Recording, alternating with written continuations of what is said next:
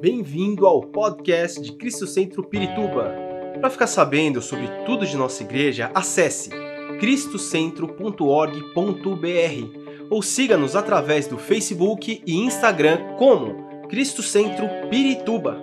Você também pode ver essas e outras pregações no formato vídeo em YouTube barra Cristo Centro Pirituba Oficial. Seja bem-vindo à nossa casa apostólica. Nós esse mês Mês de maio nós consideramos mês da família. Esse vai ser o nosso tema do mês de maio, eu e a minha casa. Eu e a minha casa. Diga comigo, eu e a minha casa. O que será que vai acontecer comigo e com a minha casa? Que Deus quer fazer comigo e com a minha casa? Que Deus vai fazer comigo e com a minha casa? Tenho certeza que Deus vai fazer coisas grandes. Eu quero mostrar para você que no coração de Deus está a família, no propósito de Deus está a família, no plano de Deus está a casa. É, eu não posso fugir de certas coisas na minha vida. Quando a gente fala de família, a gente fala de casa, né? É, a casa está ligada à família. Aqueles quadrinhos antigos que diziam Home Sweet, Swift Home, né? Lar, doce lar então, é, tinha uma casinha desenhada, ou sempre era escrito numa casinha, porque a casa, quando você vê uma casa, você pensa numa família, é a figura de uma família. E eu estava sentado ali pensando, o que, que a gente canta sobre a casa, né? E aí eu me lembrei, não sei hoje, não me lembro de nenhum hoje, mas me lembro de um bem antigo, que diz assim: Eu tenho uma casa naquela cidade. Quando se lembra? E só os velhinhos mesmo se lembram. Diz assim: Eu tenho uma casa naquela cidade. E não lembro mais o resto. Sempre assim. É. Refugente com Celeste Fugor. Naquela ca... Daquela casa eu tenho saudade. Bom, nunca estive lá para ter saudade. Mas a palavra de Deus diz que eu tenho uma casa. A Bíblia também diz. Jesus disse que ele não nos deixaria órfãos, ele vai para o Pai, mas ele vai com um propósito, com o propósito de nos preparar lugar. De nos preparar lugar. Há uma casa, há um lugar onde nós seremos eternamente hospedados pelo Pai. seremos hospedados por Deus eternamente. Eu quero ser hóspede de Deus por toda a eternidade. Quantos querem isso na sua vida? Diga amém. Então, o nosso tema surgiu de Josué capítulo 24, versículo 15. Nós vamos ler na versão, é, na, na NVI, mas na João Ferreira de Almeida eu tirei um slogan, que é um slogan que eu quero para tratar da família. Diz assim: Se porém não agrada a vocês servir ao Senhor, escolham hoje a quem irão servir? Se os deuses que os seus antepassados serviram além do Eufrates, ou aos deuses dos amorreus, em cuja terra vocês estão vivendo. Mas eu e a minha família, eu e a minha casa, serviremos ao Senhor. oh, aleluia. Eu e a minha casa. Esse é o tema. Esse é o nosso slogan, é, que nós vamos é, trabalhar durante muito tempo como igreja, porque nós sempre fomos uma igreja muito preocupada com a família. Está cada vez mais difícil ser uma família funcional hoje, cada vez mais difícil. Tudo conspira contra a ordem familiar. Esta geração está sofrendo um verdadeiro bombardeio ah, contra. É, é, é até assustador o que tratam de transmitir e ensinar a família hoje. Nossos filhos, esta geração, está exposta a todo tipo de influência negativa e mentirosa. Um dos pilares do comunismo é fomentar ódio. Fomentar ódio pelos pais na vida das crianças. Porque o comunismo trabalha com desordem, trabalha com anarquia. Porque é dessa maneira que o Estado pode controlar, pode controlar as pessoas. É tirando a ordem, é destruindo a autoridade, desfazendo todo tipo de autoridade. Eu estava vendo uma reportagem e eu procurei por todos os lados para confirmar essa reportagem, mas ela veio de uma jornalista bastante, é, bastante, é, vamos dizer, de bastante confiança, que, que vive nos Estados Unidos. E ela disse que o presidente Biden, Biden, esses dias atrás, ele fez a seguinte declaração: os seus filhos não são de vocês, os seus filhos pertencem ao Estado.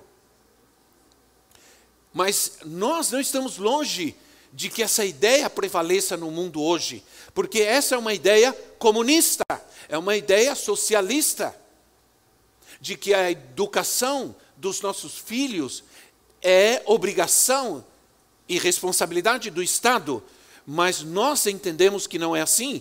Nós entendemos que a educação dos filhos é responsabilidade da família, do pai e da mãe, quando dizem amém a isso do pai e da mãe.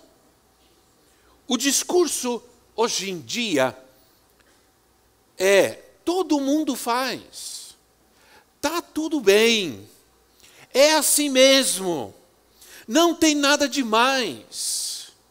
Os tempos são outros, hoje não é mais assim. E tudo que era pervertido, pernicioso, nocivo no passado, hoje não é mais. Sei que não existe família perfeita. Existe? Eu sei que não existe família, porque eu faço parte de uma família. Não existe mesmo família perfeita.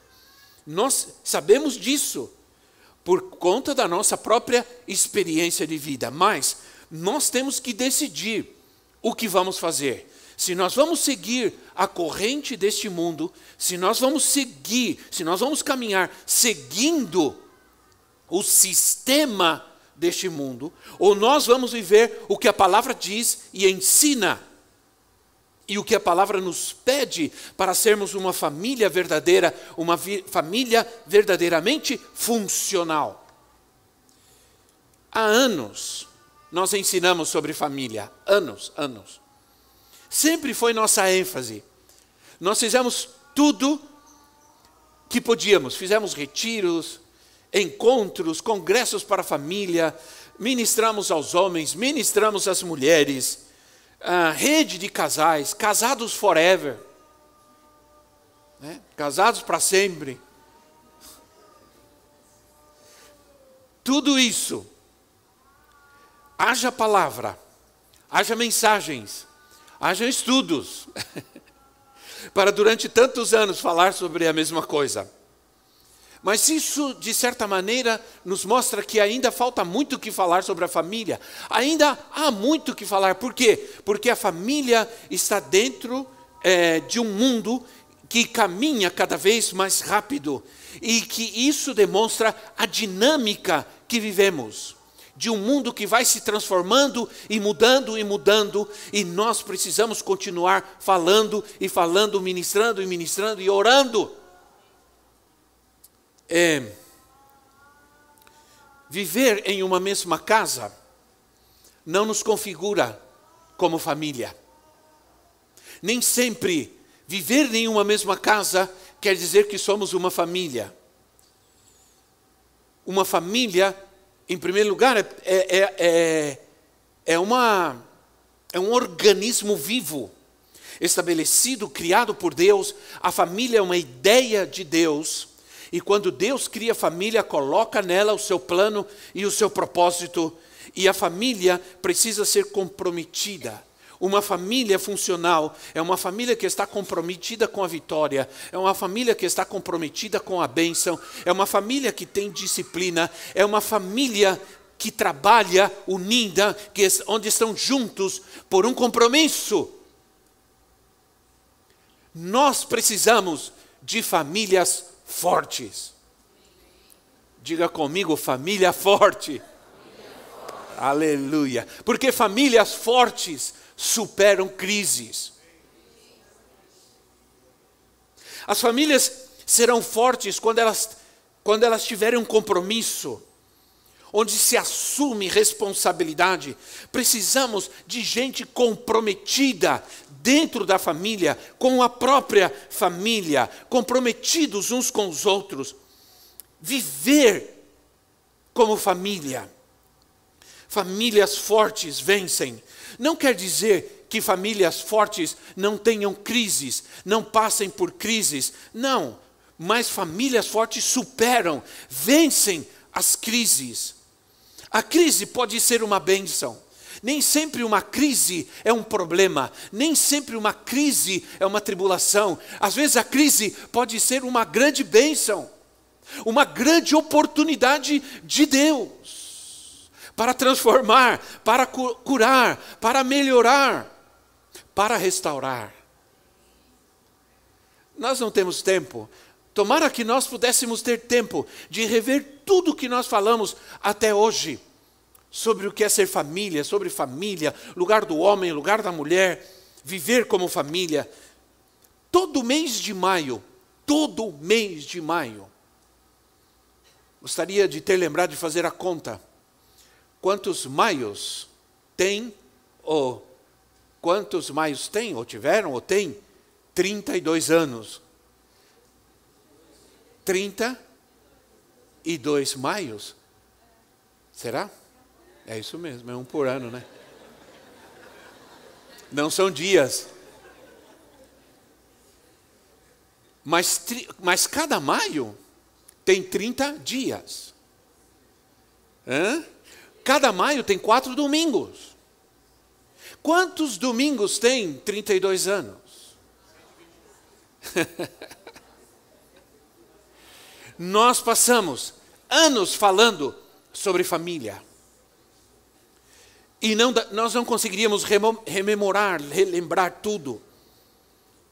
Por isso, eu não quero que essa seja mais uma mensagem sobre família. Eu quero realmente fazer um desafio para vocês. Eu quero que seja um desafio para nós, porque nós não podemos passar anos e anos fazendo e falando a mesma coisa e esperando resultados diferentes. Sim ou não? Não podemos. Nós finalmente precisamos tomar uma decisão e sermos desafiados a algumas coisas que são importantes para que sejamos famílias fortes, porque nossa sociedade precisa de famílias fortes. E famílias fortes é gente que tem Deus, que tem Cristo, que tem vida, que tem fé. Essas são famílias fortes. Não temos tempo para isso, mas nós temos tempo para sermos desafiados a sair daqui e vivermos como famílias fortes de Deus, cheias do Espírito Santo, cheias do poder de Deus, da graça de Deus, da sabedoria de Deus. Isso, para isso, em primeiro lugar, nós precisamos colocar as prioridades em ordem. Eu vejo como as famílias estão falhando em suas prioridades. O que é uma prioridade? Uma prioridade não é algo emergente. Prioridade não é uma emergência. Prioridade é algo importante. É algo necessário. Isso é prioridade. Às vezes nós confundimos prioridade com emergência. Nem sempre uma emergência é algo importante. Nem sempre.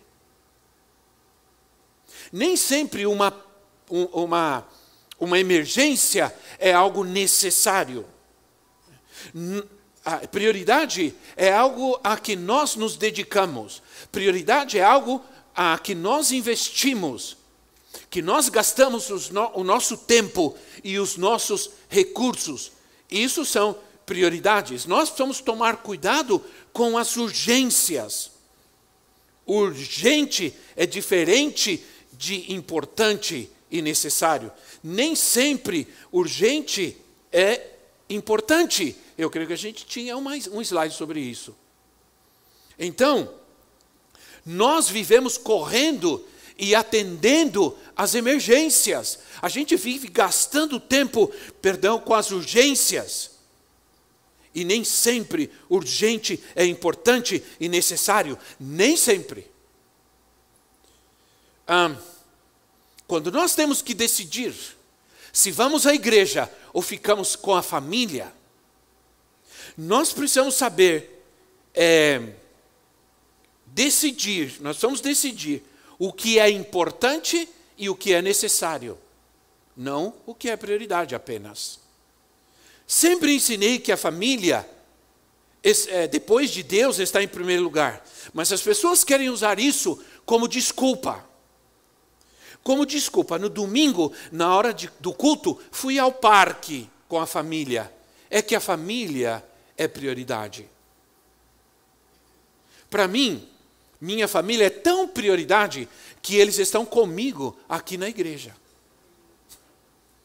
Por isso que eles são tão importante, é, prioridade.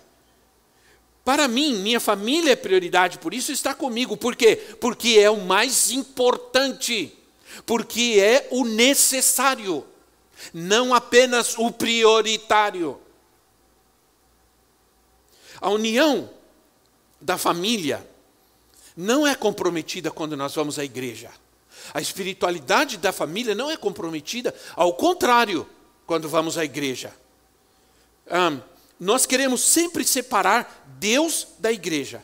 Nós não vamos à igreja, mas nós, não, nós buscamos a Deus. Olha, isso pode funcionar por um tempo, mas não vai funcionar por todo o tempo. Vai chegar um momento que a casa cai. Deixar de viver as coisas de Deus, deixar de viver os tempos de Deus, na casa de Deus, viver na casa de Deus, deve ser, sim, uma prioridade para a família. Para a família. Mas também para tudo isso, nós somos, a família precisa de disciplina. Está faltando disciplina na família? Tá. Falta disciplina. Uma pergunta importante: qual é a disciplina na tua casa? Qual a disciplina na tua família com relação à oração e à palavra de Deus?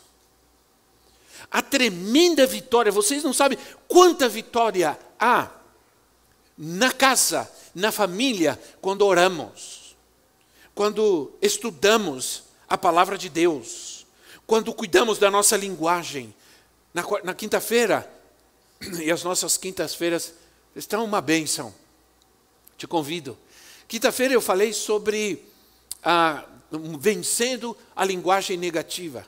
Qual a importância da linguagem na nossa vida. Qual a importância daquilo que nós falamos? A Bíblia fala muito sobre isso. A Bíblia fala muito sobre a língua. A Bíblia fala muito sobre o que nós falamos. Ah, e eu disse que a linguagem é importante porque a linguagem é a, a, uma semente. Quando nós falamos, nós estamos semeando. Não há uma consciência hoje do mal causado pela mentira, gritar, xingar, são maldições em uma família, em uma casa. São maldições em todo lugar. Ou não, irmãos? O que nós precisamos então é voltar ao plano de Deus, porque é, a disciplina na oração e na palavra restaura a família, cura a família. Traz paz à família, traz alegria à família. Precisamos urgente voltar ao plano de Deus. Eu estou correndo, porque precisamos de tempo para o que Deus quer falar conosco. Tudo que Deus quer para a família não está na cultura e não está nos livros de psicologia. Quando nós olhamos para a Bíblia, vamos a Gênesis, e nós vamos encontrar tudo o que Deus tem para a família ali. Quando o homem pecou, tudo saiu da ordem, tudo virou uma bagunça, sim ou não? O pecado bagunçou tudo. E começou bagunçando a família, e não somente a família, mas o propósito de Deus para a família. De Gênesis, então, para cá, tudo é restauração, tudo precisa ser restaurado. O mundo precisa ser restaurado, o homem, a mulher precisam ser restaurados, a natureza precisa ser restaurada e a família precisa ser restaurado. Tudo que Deus fez, Deus fez com a família. Deus ah, se irou com o pecado do homem e disse: Vou destruir o homem, mas encontrou uma família e salvou essa família para começar de novo, porque encontrou unidade, encontrou santidade, encontrou a, a fidelidade nessa família, e ele salva essa família para começar de novo. Depois Deus escolhe um, uma família para criar uma nação, para abençoar todas as nações da terra, para abençoar todas as famílias da terra. Deus chama Abraão e sua família para abençoar uma família da terra. Depois Deus escolhe uma família para ser sacerdote, para ser para o ministério sacerdotal. E por isso eu creio que o ministério é para a família. Deus quer que sejamos famílias ministeriais. A resposta está em voltar ao plano de Deus, o propósito de Deus, isso é restauração. Agora eu quero falar sobre Jesus e a família, e agora eu vou entrar no que realmente eu quero, mas não posso dizer que o que eu falei até agora é apenas uma introdução, senão meus alunos de homilética vão me, me vão ficar bravos comigo. Não é uma introdução, embora tenha sido. ah, eu vou entrar realmente. Vamos para a Bíblia. Nossas pregações têm que sair do achismo ou dos achismos, da autoajuda, do relativismo. Nós vamos voltar à Bíblia, a palavra de Deus. São fundamentos, são princípios, são valores inquebrantáveis que trazem restauração para a família, para o homem. Tanto Lucas, tanto Mateus como Lucas, nos seus evangelhos, eles transmitem uma genealogia. Podem ver lá. A genealogia de Jesus. A genealogia tem a ver com famílias. Tem a ver com patriarcado, com paternidade. Os pais são. Apesar que nas genealogias de Jesus nós vamos encontrar mulheres. Mulheres como Raabe, mulheres como como Ruth e outras mulheres que foram importantes. Mas ah, as genealogias elas mostram a importância da família no desenvolver dos tempos. O que aconteceu dentro de uma família até aqui? Até se manifestar o Rei da Glória, até se manifestar Jesus, o Filho de Deus o Cordeiro de Deus que tira o pecado do mundo. O desenvolvimento de Jesus, o crescimento de Jesus aconteceu dentro de uma família, de uma família normal, em uma casa. Jesus cresceu em obediência a seus pais. Com exceção de alguns momentos que Jesus teve que mostrar, Jesus teve que se levantar e se impor ou impor o chamado do Pai na sua vida, mas Jesus sempre foi obediente, ele cresceu sub, submetido e sujeito aos seus pais, tanto que Jesus tinha a, a profissão de seu pai, o que era normal naquela época no filho mais velho. Todo filho mais velho assumia a profissão do seu pai, por isso Jesus foi conhecido como carpinteiro de Nazaré. Jesus cresceu em família. E Marcos capítulo 7, versículo 9 ao versículo 13, Marcos do capítulo 7, do capítulo 7, versículo 9 ao 13, assim. E disse-lhes: Vocês estão sempre encontrando uma, uma boa maneira para pôr de lado os mandamentos de Deus, a fim de obedecer às suas tradições. Pois Moisés disse: Honra teu pai e tua mãe. E quem amaldiçoar seu pai ou sua mãe terá que ser executado. Mas vocês afirmam que se alguém disser a seu pai e a sua mãe, qualquer ajuda que vocês poderiam receber de mim é corbã, isto é, uma oferta dedicada a Deus, vocês o desobrigam de qualquer dever para com seu pai ou com sua mãe. Assim vocês anulam a palavra de Deus por meio da tradição que vocês mesmos transmitem e fazem muitas coisas como essa. Uma tradição que ocupa o lugar de Deus. A questão aqui não é primeiro cuidar da família, depois ofertar, não é essa a questão. Jesus acabou com esses paradigmas. Ele está falando sobre usar a desculpa de ter que ofertar para não honrar a família. É disso que ele está falando. Ele não está anulando nenhuma coisa e nem outra. São duas coisas importantes e necessárias. Que uma não anula e uma não cancela a outra. É como dizer que a, a ter a, a família como prioridade ou, é, não é deixar, deixar de ter a igreja como importante e necessário. É isso. Tudo é importante nas palavras de Jesus, e isso eu gosto muito disso. Porque Jesus diz: vocês estão fazendo isso constantemente, virou uma mania. Eu creio que Jesus estava bravo com essas tradições que tendem a anular os fundamentos tão importantes. São tradições, certas coisas nas igrejas não, são raízes tradicionais que colocaram em nós. E hoje a, a pessoa diz assim: não, mas é, é, é olha que coisa horrível esse fundo preto, a casa de Deus. É, escuta, o é, que, que, tem a ver isso com. O que, que tem a ver isso? Isso é tradição. Quem disse que o fundo da igreja tem que ser verde, amarelo, azul, branco? Isso é uma herança católica. Um certo homem de Deus, um escritor que eu gosto muito, escreveu assim: a alma católica dos evangélicos do Brasil.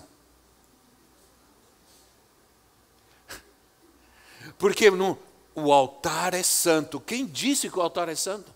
O altar é um monte de tijolo, de instrumento. Só é santo quando eu estou aqui. Quando eu não estou aqui, ele não é santo, coisa nenhuma. E tem gente que só, só é santo quando vai à igreja. Sim ou não? Santo do pau oco. Só vai à igreja quando é. Essa expressão vem justamente disso. As imagens que eram feitas e, e, e, e eram ocas por dentro. Né? E nas palavras de Jesus aparece a figura do Pai. Jesus começa a dar muita ênfase. Não só o Antigo, o Antigo, Testamento, todo o patriarcado que nós encontramos no Antigo Testamento, as figuras, as cabeças de toda a família que eram os pais, mas Jesus também, ele começa a trazer esse fundamento para a família, o respeito e a obediência sincera para com o Pai. São trazidas por Jesus como exemplo vivo do modo como vivia Israel e do modo como nós devemos viver como família. Como Israel, como povo de Deus, deve se relacionar com Deus como um pai. A única religião, se podemos chamar assim, que fala de um relacionamento de Deus como um pai e um filho é o cristianismo. O protagonista de muitas parábolas de Jesus é o pai de família. Por exemplo, o filho pródigo. É, é a figura, a, a, uma figura importante nessa história é o pai. É a importância do pai, o amor do pai, o carinho do pai, a atitude do pai. O pai e os dois filhos que foram trabalhar na vinha, um disse não vou, depois foi, outro disse vou e não foi. Isso fala de todos os problemas, de todas as problemáticas de uma família, sim ou não, irmãos? Um obedece, outro não obedece, um vai, outro não vai, um quer, outro não quer. O pai que prepara o banquete para o casamento do filho.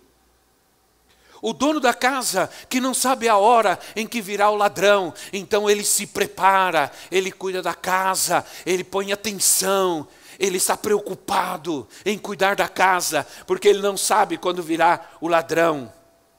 O pai generoso que dá boas coisas aos filhos. Jesus disse: vocês, como pais, são generosos e dão boas coisas aos seus filhos. Quanto mais o vosso Pai Celestial dará a vocês o Espírito Santo. Então, nós entendemos que a palavra de Deus isso é tudo o que a, as ideologias não querem ouvir, porque está se atacando o patriarcado, patriarcado, patriarcado. Esses dias eu vi um vídeo, me mandaram um vídeo de, um, de, um, de uma pessoa, de um homossexual, fazendo um discurso num teatro cheio. E eles assim: vocês ficam dizendo que a gente quer destruir a, a família. Pois é, é verdade, nós queremos mesmo destruir a família e todo mundo. Ah! As pessoas perderam a noção da realidade, da ordem, da decência do que é certo e é errado, por isso os profetas disseram: vai chegar um tempo que aquilo que é certo é errado e aquilo que é errado é certo. Isso é profético, isso é bíblico.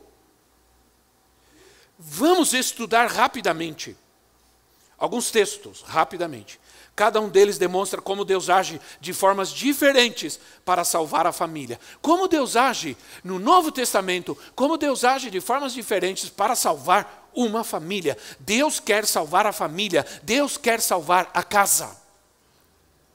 Não apenas o indivíduo, mas a casa.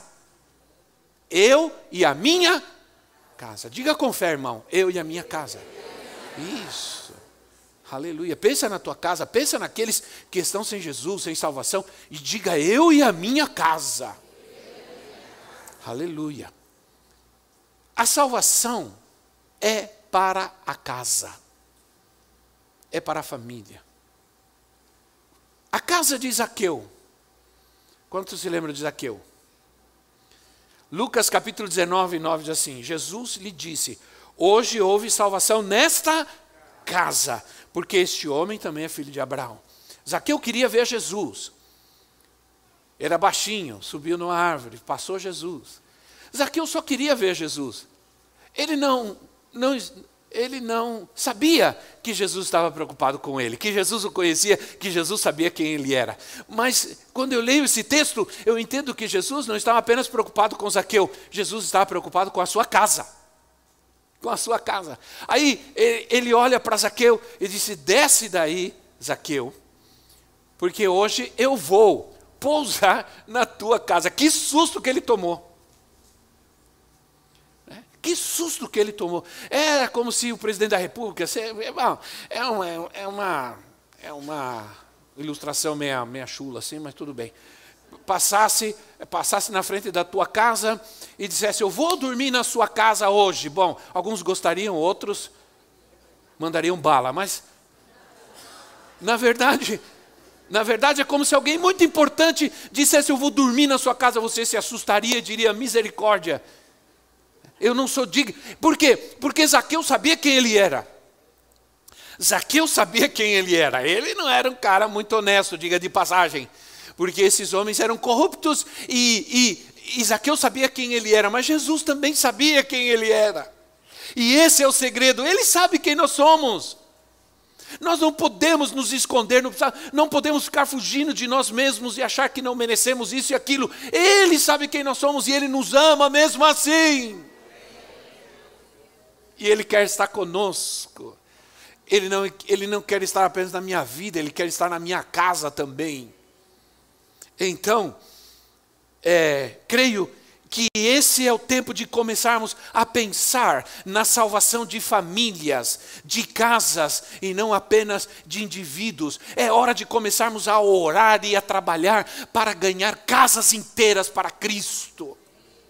Famílias inteiras para Cristo, ainda que a salvação individual é importante, porque através de um o Senhor traz toda a casa, mas nós devemos orar e pensar que o propósito de Deus é salvar toda a casa, toda a família. Olha, eu desafio vocês a orarmos e trabalharmos para ganhar famílias inteiras para Cristo, de colocar nosso coração é, e, e dedicar-nos a que as famílias conheçam de Jesus, que as famílias sejam salvas e libertas, porque não pode haver esperança para as famílias longe, fora de Jesus.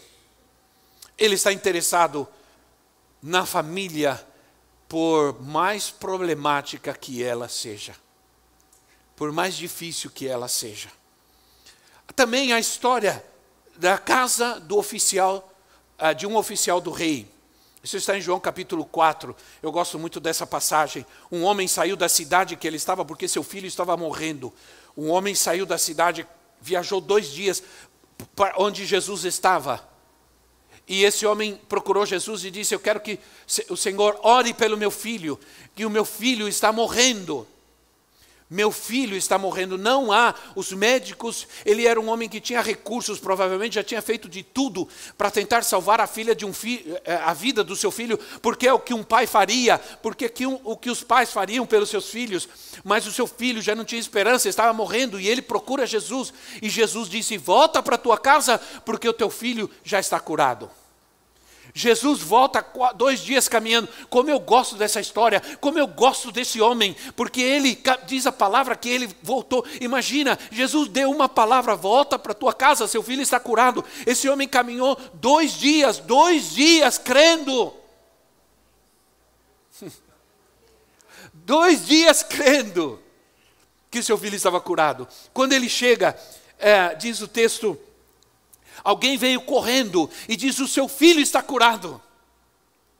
E ele pergunta aí, João 4,53, ele pergunta: Então o pai percebeu que aquela.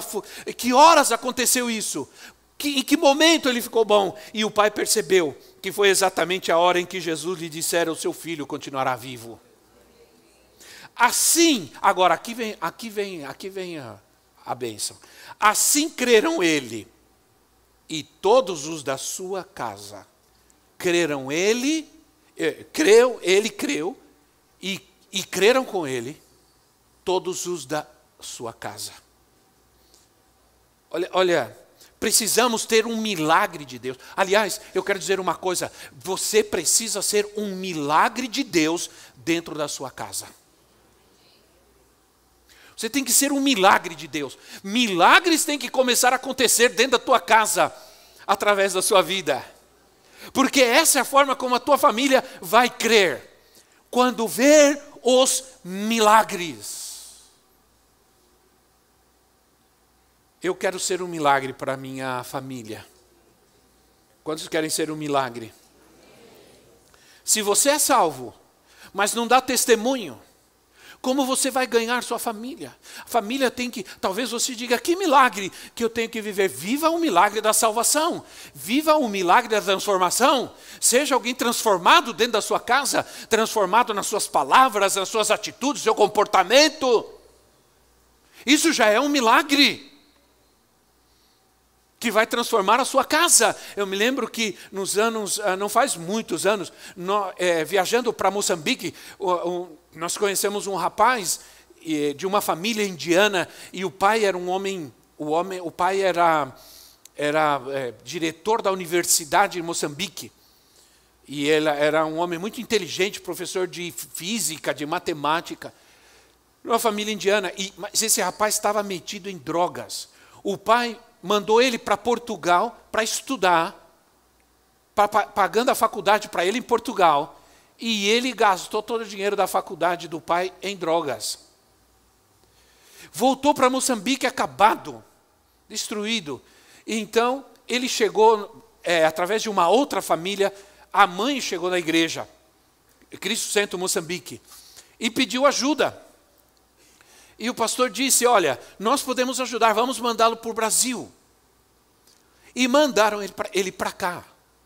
Foram esperar ele no aeroporto. E ele não saía. O avião chegou, aterrizou, todo mundo saiu e ele não saía. Não saía, não saía, não saía, não saía. Aí foram atrás dele, foram falar com a Polícia Federal e disseram: esse passageiro desceu, ele saiu do aeroporto. Ele saiu e foi procurar drogas. Cinco horas depois ele apareceu no aeroporto. Todo mundo estava desesperado. Onde ele estava? A gente aqui estava desesperado porque a gente ia receber ele e mandar para uma casa de operação. E nós o recebemos foi para a casa de recuperação.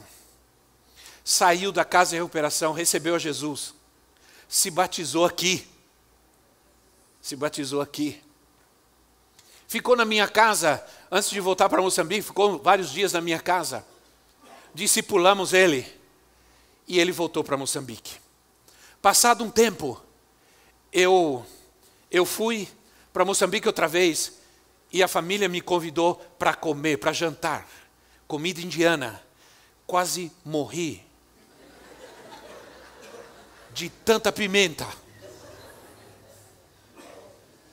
Passei dois dias com medo de ir ao banheiro. Tanta pimenta ardia muito. E esse homem, esse pai, ele estava lá, no jantar. E em um momento ele se aproximou de mim e disse assim: Eu quero te agradecer. Ele falou, porque eu não acredito em Deus. Eu sou ateu, sou cético. Mas uma coisa eu não posso negar: meu filho é outra pessoa. Entende, irmãos? Eu não acredito em Deus, sou cético, mas meu filho é outra pessoa. E eu disse: essa é a razão porque Deus existe, porque foi Deus quem transformou ele. Aí ele olhou para mim e disse: É, pode ser. Já entrou a dúvida, né, irmãos? Já entrou a dúvida. Porque ele viu, porque ele teve que se render, porque aconteceu um milagre. Porque aconteceu um milagre, nós somos de milagres. Na nossa família, na nossa casa. Alguém me perguntou, não aguento mais, que mais eu tenho que falar para minha família se converter? Eu falei, não fala mais nada, só vive. Só vive. Talvez você esteja falando e não esteja vivendo, esse é o grande problema. Esse é o grande problema. Também, a, a casa de um homem chamado Cornélio, está em Atos 11, 14. Esse homem diz a palavra que ele era um homem temente a Deus, mas ele era um, um, um, um pagão, ele, era, ele, era um, ele não era judeu, ele era gentio. E Pedro recebeu uma revelação que deveria ir até a casa de Cornélio para pregar para ele. E Deus vai para Cornélio e diz assim: é, é, Ele nos contou como um anjo lhe tinha aparecido, porque Cornélio estava falando com Pedro. Pedro chega e Pedro menciona isso. Ele nos contou como o anjo lhe havia aparecido em sua casa e dissera: Mande buscar em Jope a Simão chamado Pedro ele lhe trará uma mensagem, por meio da qual serão salvos você e todos os da sua, os da sua casa. Serão salvos. Diga, os da minha casa serão salvos. Você crê nisso, irmão? Você tem que crer nisso. Você precisa crer nisso. Você precisa orar por isso. A salvação de Cornélio é uma tremenda demonstração de que Deus trata a casa não apenas com indivíduos. Deus trata com a casa, com a família. O propósito de Deus não era salvar apenas esse homem, mas a sua casa. Veja como Deus está considerando salvar toda a casa de Cornélio. Aí tem a casa de uma moça chamada Lídia, de uma senhora chamada Lídia. Hoje todo mundo é moço, né? É bom a gente vai nos lugares e dizer, moço, o senhor quer isso, quer aquilo? Obrigado. Esses dias eu fiquei contente, porque eu peguei a fila do caixa do, daqueles, daqueles lá, daqueles, é. Falei, ah, tá muito cheio, vou pegar lá, tá vazio, vou lá. Aí fui lá e estou lá. Aí quando eu cheguei, a moça falou, moço, aí já começou bem, né? Já começou, moço, aqui é fila de, como que é? Prioridades, prioridades, ou sei lá. Idoso, vai. Aqui é. Aí eu falei assim, moça. Aí eu retornei para ela, moça, muito obrigado. Mas eu já tenho 60 anos. Ai, meu Deus, perdoa. Não, quase chorou a menina. Não, não, não, tô, aleluia. Isso mesmo, continua assim, minha filha. ela estava dando bronca porque achava que eu não era, que eu não tinha 60 anos. Mesmo, olha, no carcereiro de Felipe, de Felipe, Filipos, Atos 16, 31, respondeu-lhe: crê no Senhor Jesus e será salvo tu e a tua casa. Tu e a tua casa. Mesmo que não entendamos o conceito completamente, nós devemos nos apegar à promessa. Devemos nos apegar. A casa precisa ser o alvo do nosso trabalho. Se nós visarmos casas, vamos ganhar casas. Se nós orarmos por casa, vamos ganhar casas. Se nós cremos, Deus vai transformar casas, famílias. Nesses dias nós vamos crer que Deus vai salvar famílias inteiras. Precisamos crer. Aí eu vou caminhando para o fim. O Pentecoste é para a minha família. O Pentecostes é para casa. Sabe o que é Pentecostes? É derramar do Espírito Santo. Depois de Pentecostes, Pedro se levanta e prega, e Atos 2,39 ele diz assim: Pois para vós outros é a promessa, para os vossos filhos e para todos os que ainda estão longe, isto é, para todos quantos o Senhor nosso Deus chamar. É para vocês e para os seus filhos. O Espírito Santo é para vocês e para seus filhos. O enchimento do Espírito Santo é para vocês e para seus filhos. O batismo com o Espírito Santo é para vocês e para os seus filhos. Aleluia. Eu creio. Nós fomos batizados com o Espírito Santo, eu e meus irmãos, em casa, orando com a minha mãe. Minha mãe colocava a gente para orar toda noite, de joelhos, na cozinha. Nós não tínhamos sala, nós tínhamos só cozinha, banheiro e quarto. E aí, nós, na cozinha, a gente se ajoelhava, todos nós, para orar. E um a um, nós fomos sendo batizados com o Espírito Santo. Dentro de casa. Dentro de casa. Eu pergunto, dentro da tua casa, seus filhos estão sendo batizados de quê?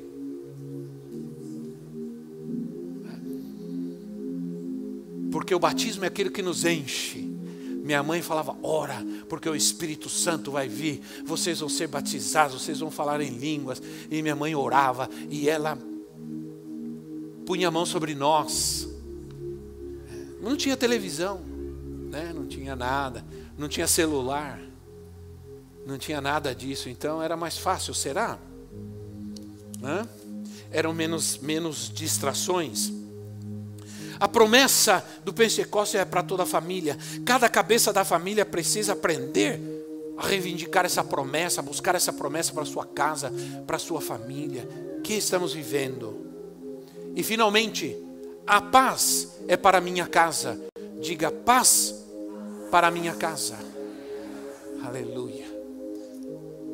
Paz para minha casa. Eu falei sobre o oleiro, né? Esses dias atrás, falei sobre o oleiro e falei uma das coisas que a presença do oleiro traz em nossa vida é alegria, é paz. Lucas 10, 5 e 6. Ao entrardes numa casa, dizei antes de tudo, ao entrares onde? Numa casa. Ao entrares numa casa, dizei antes de tudo, antes de tudo, paz seja nesta casa.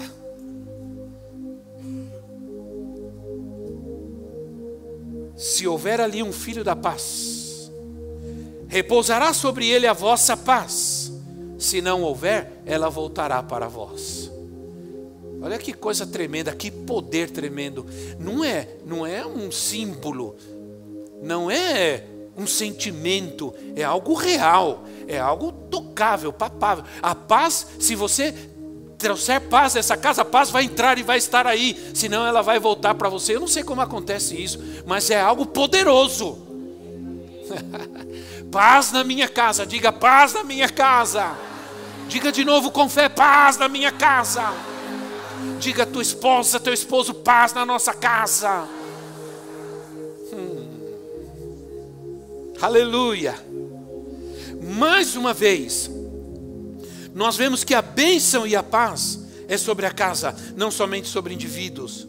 Finalmente, nós devemos mesmo guerrear pela família pela salvação de casas inteiras. Vamos crer, vamos trabalhar, vamos orar, que o reino de Deus venha sobre famílias, que o Espírito Santo venha sobre famílias e sobre casa. Esperamos que esta mensagem tenha te inspirado e sido uma resposta de Deus para a sua vida. Quer saber mais sobre Cristo Centro Pirituba? Siga-nos nas redes sociais no Facebook, Instagram e YouTube, ou visite nosso site em cristocentro.org.br.